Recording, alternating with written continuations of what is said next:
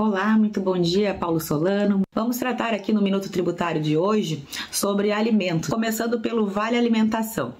Sabemos que o Vale Alimentação é pago aos funcionários e ele deve ser pago não em dinheiro, sob pena de incorporar a remuneração e aí incidir os encargos e a tributação.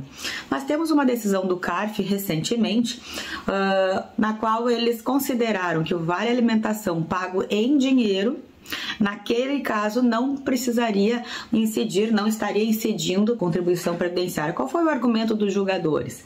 Que Naquele caso, a empresa pagou em dinheiro em situações específicas, nas quais ela não tinha como fazer o pagamento como normalmente fazia através do Vale Refeição.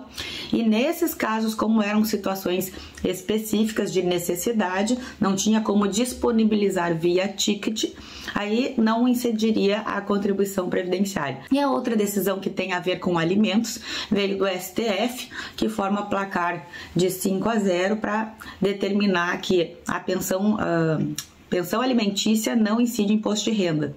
E na modulação dos efeitos, não há modula, uh, não foi, vamos dizer assim, determinado que é só a partir da decisão, ou seja, tem efeitos retroativos. Quem pagou imposto de renda sobre alimentos uh, tem direito a pedir restituição deste imposto nos últimos cinco anos, como acontece normalmente nos pedidos de restituição tributária. Então, o STF rejeitou uh, os embargos da União, determinando que os valores recebidos a título de pensão alimentícia no âmbito, âmbito de direito de família, esses não têm a incidência do imposto de renda.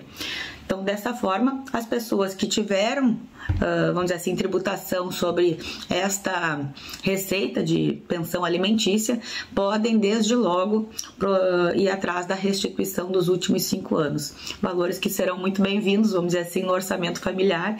E fica aí a boa notícia recente do nosso STF, né, que veio corrigir alguma, vamos dizer assim, distorção que estava acontecendo nesta tributação. Então, desejo um ótimo domingo a todos.